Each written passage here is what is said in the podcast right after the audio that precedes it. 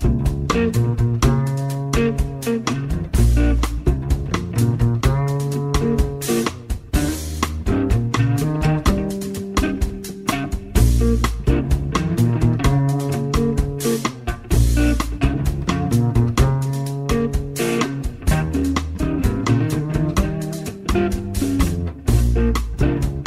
En Radio Marca comienza Noches Americanas con Abraham Romero.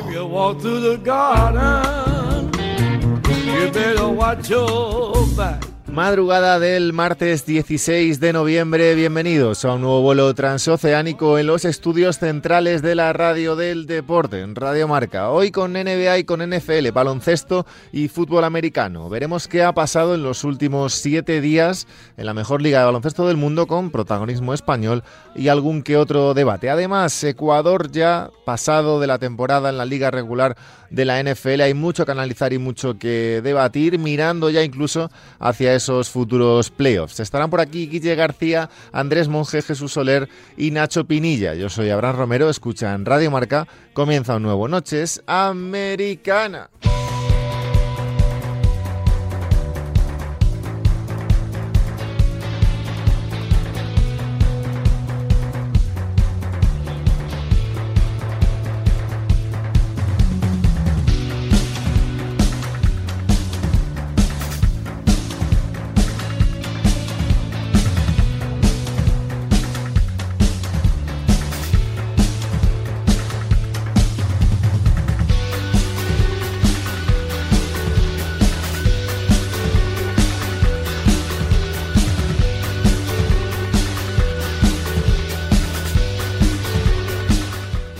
Golden State Warriors, los Phoenix Suns, los Washington Wizards, los Chicago Bulls y los Brooklyn Nets son los mejores equipos ahora mismo, a madrugada del 16 al 17 de noviembre, los mejores equipos de la NBA en la conferencia oeste y la conferencia este. Entre esos cinco equipos hay alguno que nos imaginábamos ya que iba a estar ahí y otros, especialmente dos de ellos, que muchos, entre los que me incluyo, no imaginábamos que a estas alturas de temporada, es verdad que van solo 13, 14, 15 partidos dependiendo de los equipos, nos sorprende bastante que estén ahí como Washington y como Chicago. De todo, de todo esto y mucho más, vamos a hablar con Guille García. ¿Qué pasa, Guille?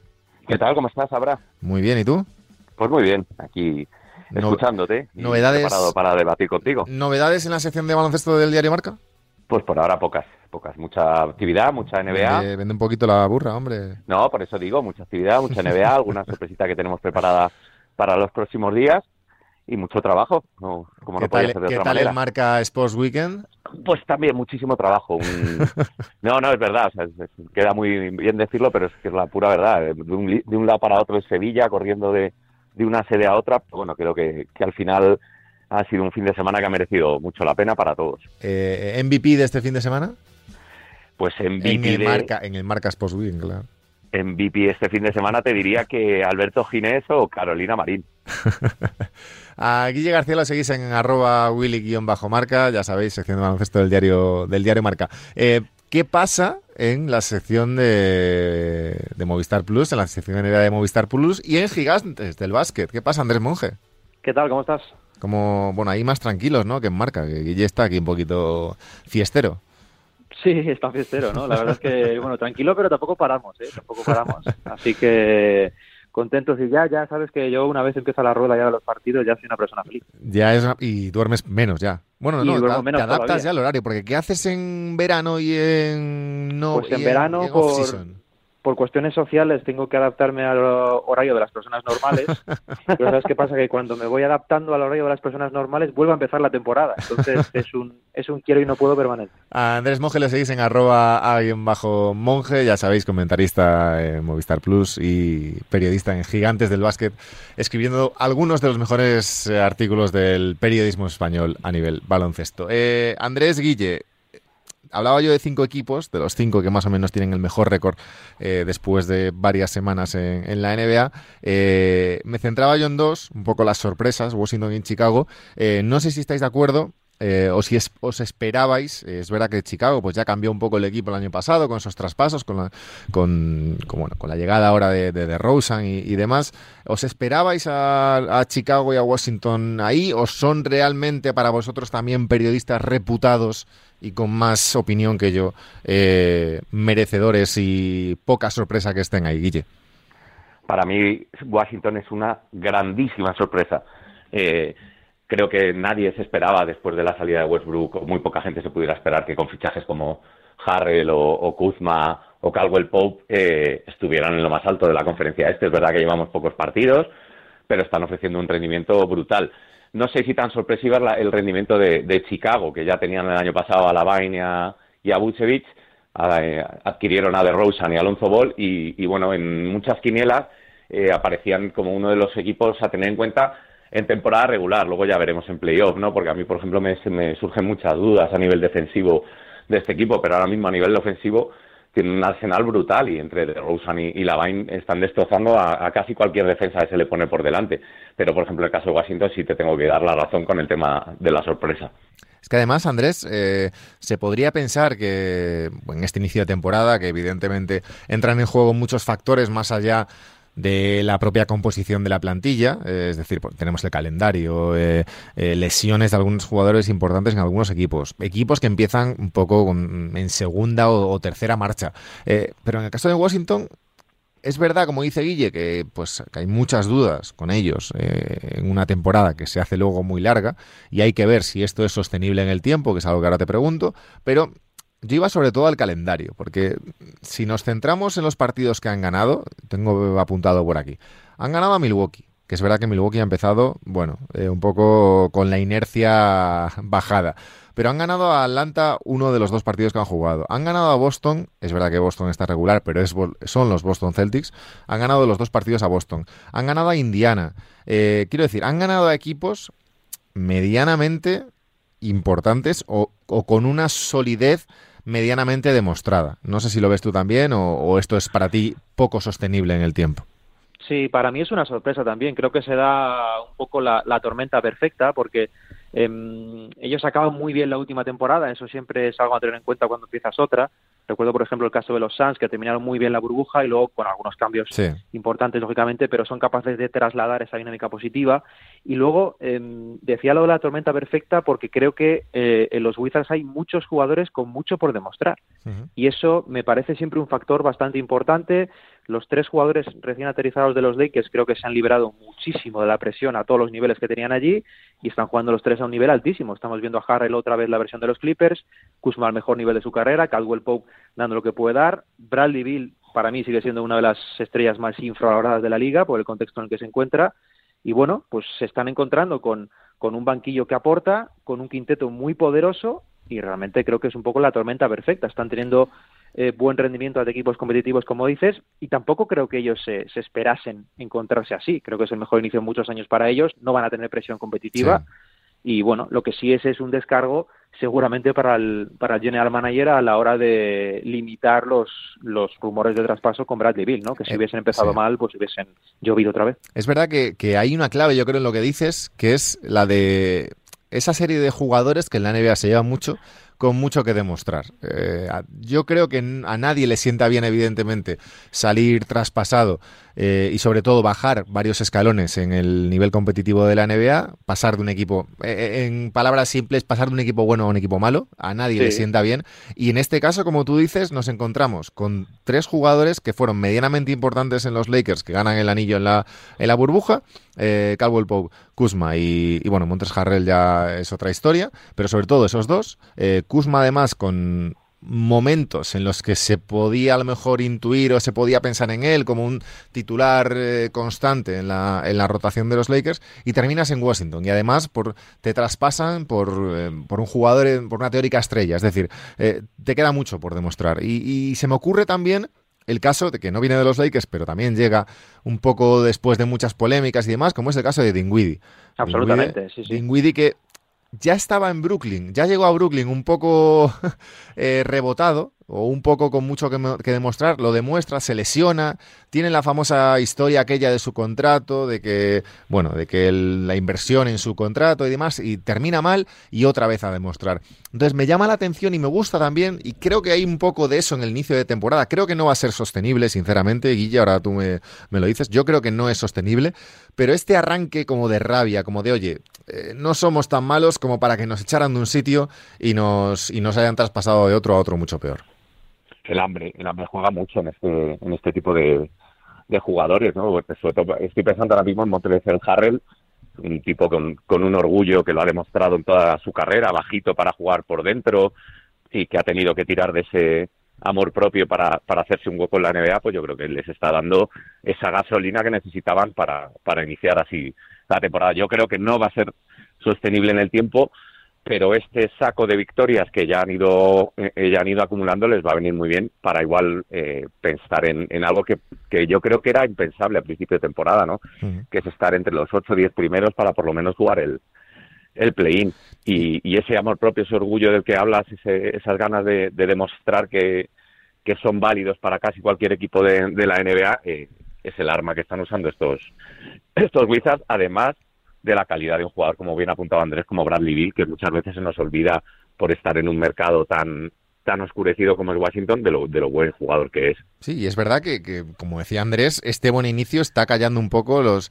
Porque si empezaran, empezaran 4-8 o, o, bueno, o la situación en la que están los Pelicans ahora mismo, pues ya se hablaría, ¿no? De, del traspaso de Bill, eso está clarísimo. Pero de momento, mira, aguantan ahí y, veremos por cuánto. Andrés, me, me, gustaba la parte del amor propio, porque saltando de Washington a otro lado, por no centrarnos tanto en los Wizards, pero, pero un poco siguiendo con este tema que me interesa, porque creo que en la liga regular se. Una de las claves de la, de la liga regular en los equipos, creo yo, es, son las ganas. Y esto es muy fácil decirlo, evidentemente, porque al final se supone que jugadores profesionales pues tienen que tener ganas de jugar y ganas de ganar cada partido, cada noche. Pero veo en este inicio de, liga regular eh, algo de ¿cómo decirlo? De muchos equipos que van a marchas muy, muy bajas. Eh, equipos favoritos y equipos que no son favoritos. ¿eh? Se me ocurre, por un lado, malo los Pelicans, por ejemplo, que se les presuponía una mala temporada, pero aún así van todavía peor de lo esperado y van a una marcha que yo creo que no es acorde a, a lo que necesita esta plantilla para el futuro, a, nivel crecer y a nivel potenciar a sus, a sus jóvenes estrellas. Y por otro lado, y me centro ahí en los Lakers, Andrés. Eh, los Lakers, que justo hablábamos de los exjugadores de ese equipo que estaban ahora bien en Washington, en los Lakers puede pasar totalmente lo contrario, es decir, que es un equipo a lo mejor pensado para dentro de, de siete meses, que ahora mismo ni encuentra ni quiere encontrar la pues la dinámica ¿no? que te lleva a ganar partidos. Y aún así, séptimos, 8-7, pero bueno, las sensaciones son horribles. Sí, al final yo creo que si, si le preguntamos a Boger, él querría encontrar la tecla cuanto antes, pero la realidad nos, eh, nos dice, nos hace pensar que es prácticamente imposible. Los Lakers, si nos paramos a pensar, tienen tres jugadores que continúan de la pasada temporada, tres. Uno de ellos es LeBron, que está fuera, es decir, tienen a dos jugadores. Uno de ellos es Horton Tucker, que bueno pues tiene el impacto que tiene. Es decir es un equipo absolutamente nuevo con todo por construir. de, una lesión. Claro eh, es un conjunto totalmente por hacer a todos los niveles. Entonces creo que es un enigma. A ellos les, les, gustaría seguramente tener eh, o estar lo más conjuntados posibles cuanto antes pero creo que es es un hecho que no podemos esperar nada serio de los Lakers hasta que realmente las cosas se pongan serias para ellos que es pues cuando ya vaya entrando la, la primavera no ahí es cuando de verdad se va a juzgar a, a los Lakers por sus aspiraciones, ¿no? Porque al igual que otros muchos equipos, ¿no? Pienso, por ejemplo, en Milwaukee, ¿no? Que es un equipo que ha empezado a otra marcha detrás. Al final son conjuntos que, que están ideados para competir en mayo y saben además que se les va a juzgar por lo que hagan allí. Es decir, eh, que ganan 65 partidos en fase regular va a estar genial, pero si ganan en primera ronda es un fracaso. Son equipos que están automáticamente pensados para llegar a competir ahí. En el caso de los Bucks, creo que por deseo propio. En el caso de los Lakers, creo que es una necesidad. Es un equipo con, con muchísimos asuntos tácticos por resolver. Meter a Westbrook ahí es muy complicado, sobre todo cuando esté LeBron y junto a Davis y bueno, hay muchas cosas por resolver ahí que, lógicamente llevan tiempo. Es que además, Guille, eh, es muy fácil decir, bueno, soy un equipo grande, soy un aspirante claro al anillo, eh, bueno, ya me juzgaréis en, en mayo, pero la liga regular, la liga regular son 82 partidos y la liga regular se hace muy costa, muy cuesta arriba en muchos momentos. Y yo creo que ahora los Lakers, de hecho hay evidentemente rumores no demasiado grandes todavía, pero los hay, del tema Vogel, de que si, bueno, si es el entrenador idóneo, si no. Eh, yo creo que más enfocado a lo que comentaba Andrés de cómo encajar a todos estos nuevos jugadores, de cómo encajar todas esas piezas, pero aún así eh, estamos en noviembre y la más allá, repito, ¿eh? el, el, balance es mejor que el de Milwaukee, por ejemplo. Eh, van 8-7, no es demasiado problemático. Encima, si LeBron James, se supone que cuando vuelva LeBron, pues ya estarán ahí.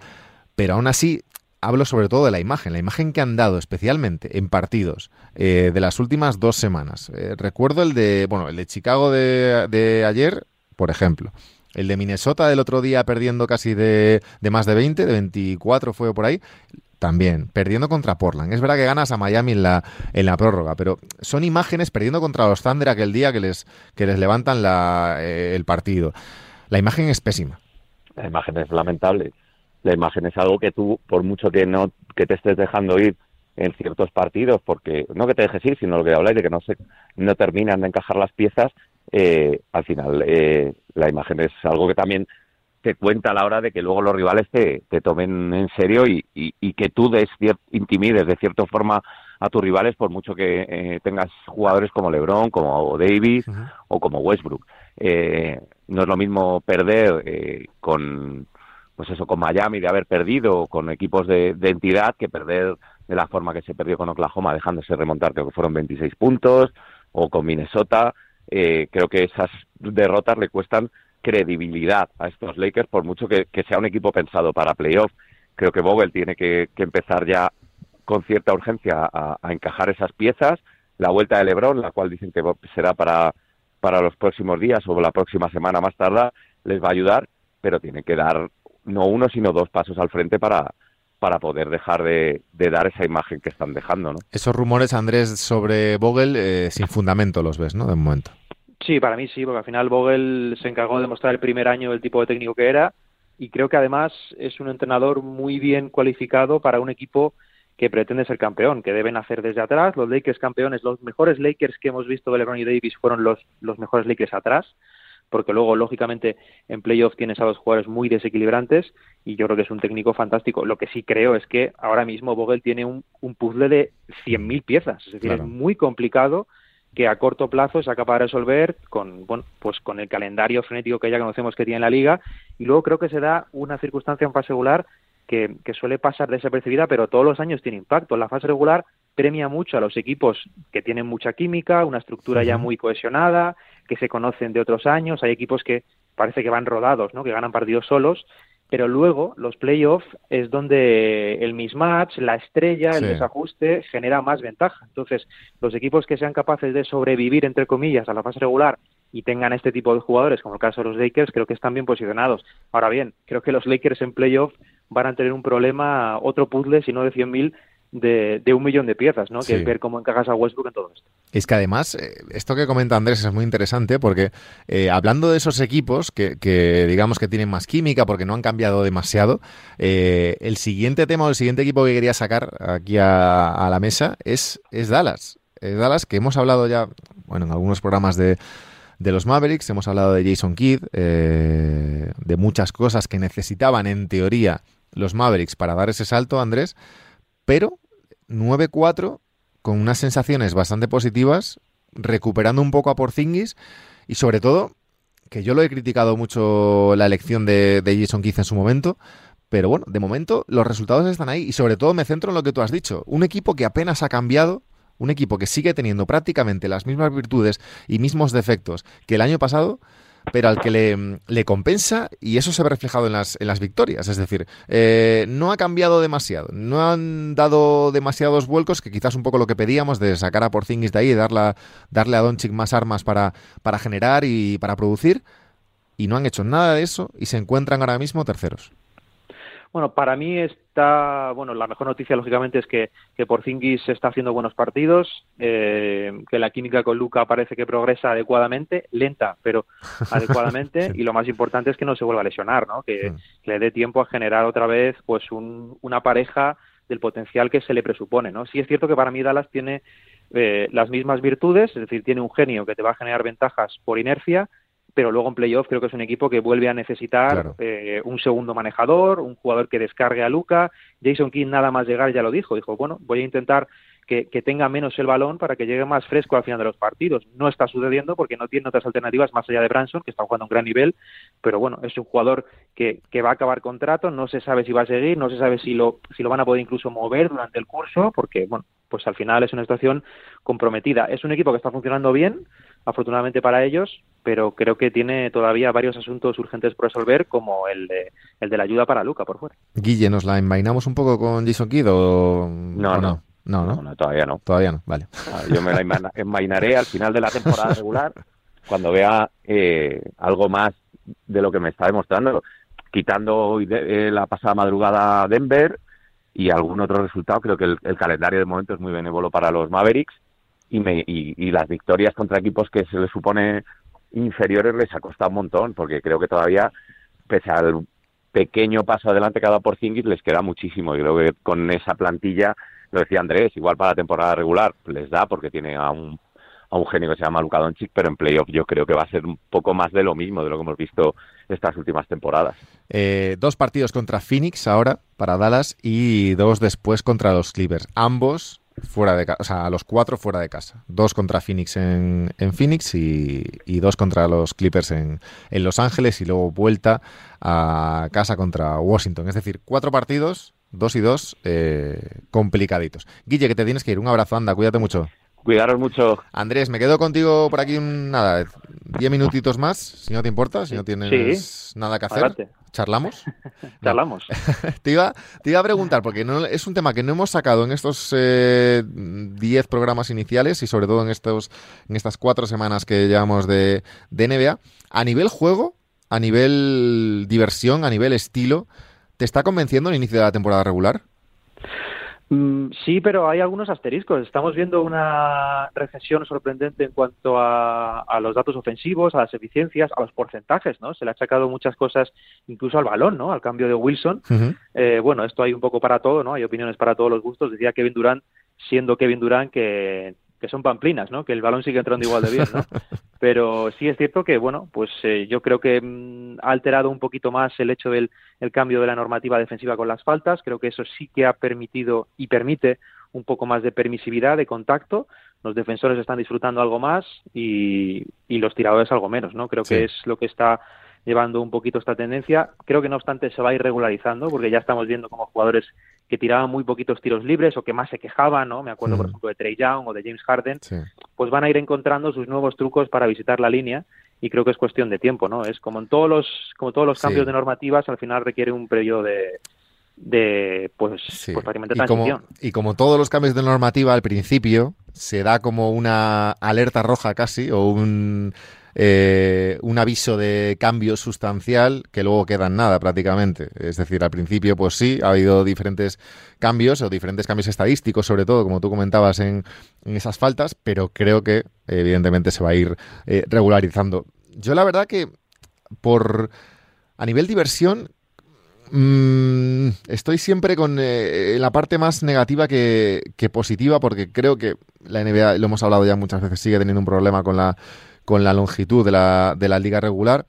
Creo que siguen siendo demasiados partidos, pero sí que creo que nos encontramos cada vez más, cada vez más, eh, bueno, que nos encontramos, no, que hemos olvidado cada vez más y cada vez los equipos se alejan más de eso, del tanking. Eh, a nivel, sobre todo a nivel malos equipos. Este año, evidentemente, hay equipos con récords malísimos y hay equipos muy malos como Houston, por ejemplo, pero más allá de Houston, el resto de equipos, eh, es verdad que por ejemplo los Pelicans o Detroit o Orlando no han empezado demasiado bien, pero en teoría son equipos para competir. Es decir, veo, veo más competitividad entre los equipos. Veo, o, más, por, o por lo menos más interés en competir. Eh, otros años tenía la sensación de que había demasiados equipos con, sobre todo con, con plantillas de primeras muy reguleras, que es algo que ya te da a entender lo que quieren de su temporada. Pero, por ejemplo, sorpresa agradable Cleveland, evidentemente.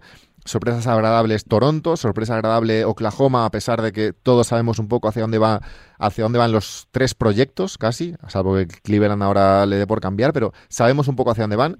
Y los equipos que están mal, y termino, y los equipos que están mal, como Pelican, se me ocurre, o Minnesota, eh, o Orlando, o Detroit incluso, son equipos que más o menos tienen plantillas para competir. No hay una excesiva falta de talento.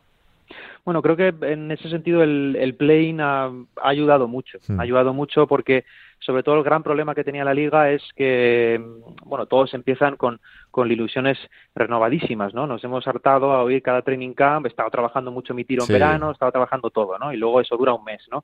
El problema es que, lógicamente, cuando tú empiezas mal, y ves que la liga efectivamente es muy larga, son 82 partidos, cuando llevas 30 y sabes que no vas a remontar, te dejas caer.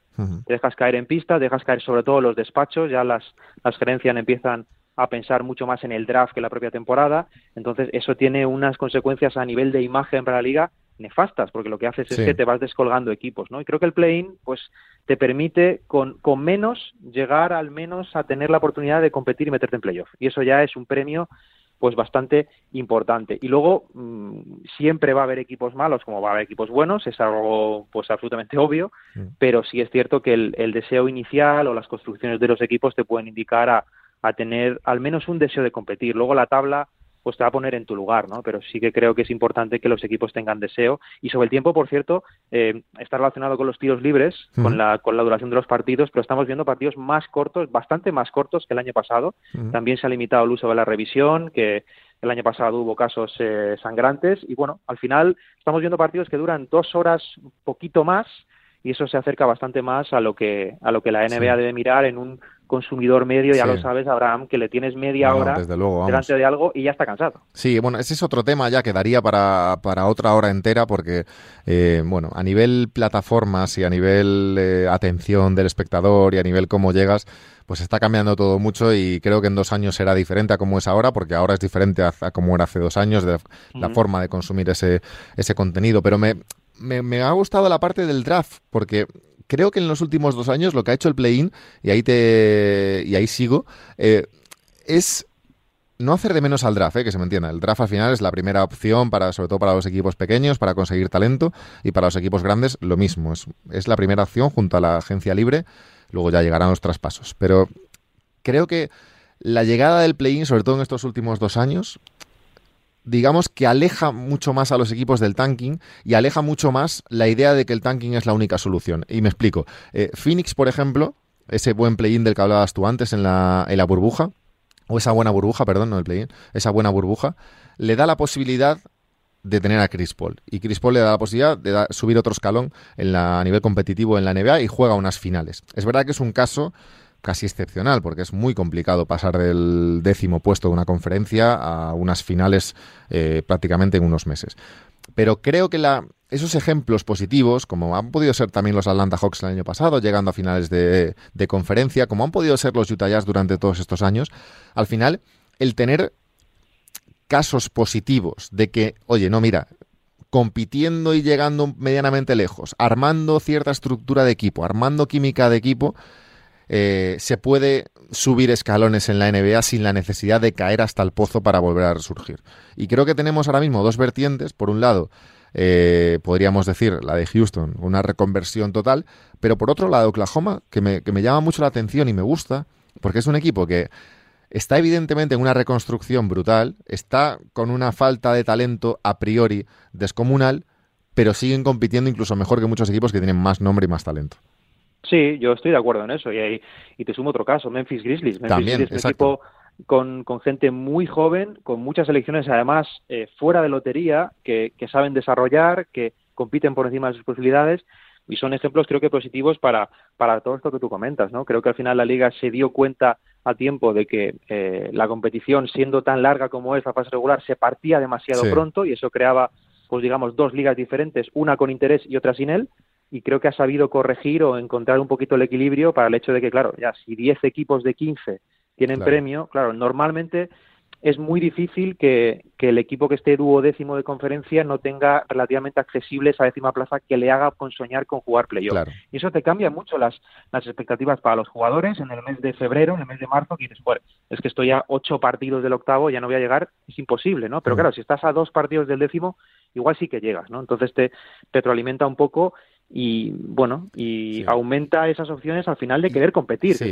y es una tontería, pero aumenta también las posibilidades de los mercados pequeños, porque a nivel eh, contratar agentes libres, por ejemplo, evidentemente los mercados grandes van a seguir siendo, eh, pues digamos, favoritos en cualquier eh, charla sobre eso, en cualquier candidatura hacia conseguir un agente libre grande o mediano los mercados grandes, Los Ángeles, Nueva York, bueno, todos estos van a ser los primeros sin duda. Pero creo que esto de play-in, aparte, y, ahí te añado, les da más opciones a estos equipos. Es decir, no es lo mismo eh, llegar a, a, la negociación con un jugador de un escalón medio, ¿eh? no sé quién decirte ahora mismo, pues un Dingwiddie, que bueno, está en Washington, que Washington tampoco es un mercado ni muy grande ni muy pequeño, pero bueno, digamos que la posibilidad de jugar esos playoffs, porque antes tú eras, o estabas cerca del octavo o era prácticamente imposible eh, acceder, entonces si tú eres ahora mismo, me lo imagino, Sacramento, por ejemplo, oye, que puedo estar en un play-in, oye, pues a lo mejor un jugador dice, pues, pues más, más cerca de jugar eh, playoffs y mejor para su carrera. Creo que eh, suma, no, no es evidentemente clave, pero es una pata más de una mesa que, es importante, yo creo, para el futuro cercano de la NBA.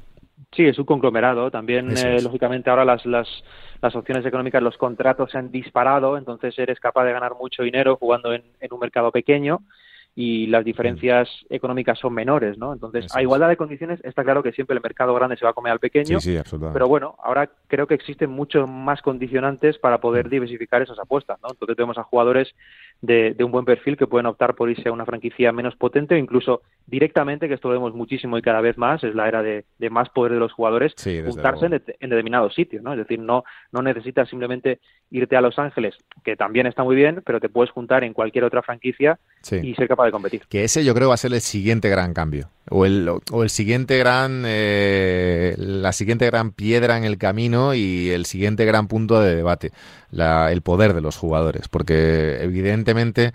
Eh, pues no, no, han superado el poder de las franquicias en la mayoría, en la mayoría de los casos, pero tienen un poder eh, mucho mayor que en otras ligas y, y eso al final, al final se nota y muchas veces va en contra casi del, de la igualdad o del equilibrio competitivo de la competición. Pero bueno, veremos qué, pasa por eso. Oye, eh, Andrés, un verdadero placer, como siempre. El placer es mío. Cuídate mucho, Andrés Monge, comentarista de Movistar Plus y periodista en Gigantes del Básquet. Un abrazo, amigo. Nosotros nos vamos, vamos a hablar un poquito de NFL en esta segunda parte de Noches Americanas.